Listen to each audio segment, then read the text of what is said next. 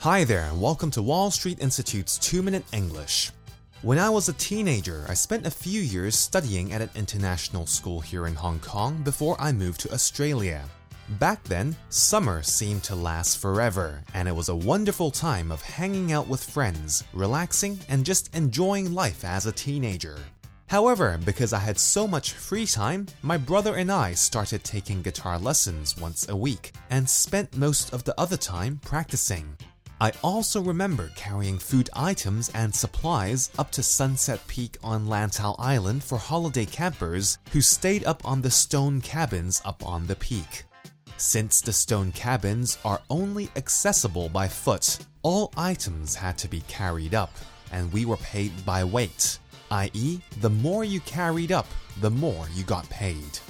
As a student, summer was a great time to learn, and some of my fondest memories are from my summer days. Well, for those of you who are students or work in a school, summer is approaching. What are your plans for this summer? Are you going away? Are you going to prepare for your HKDSE? Are you going to spend more time at WSI? I encourage all of you to make good use of your time to really learn something, do something you enjoy, and to be productive with your time. If you have any friends who are full time students who want to learn English, there is even a 15% discount on the WSI summer course.